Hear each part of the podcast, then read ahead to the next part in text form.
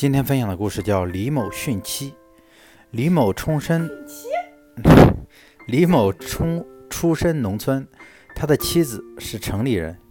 有一次，李某的儿子周岁，他的母亲从百里之外的山村来城里探望他们，妻子态度冷淡，婆婆回去时只给了五元钱的路费。可当妻子的母亲来访时，妻子高兴万分，并给了五十元。在李某看来，李某看在眼里，很不高兴，于是他决定教育一下妻子。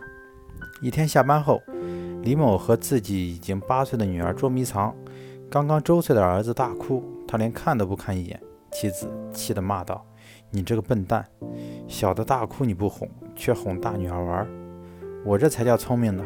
如今都什么时候了？女孩叫千金，以后我们就全靠她孝敬我们了。”儿子即使将来有钱了，也不会给我们的。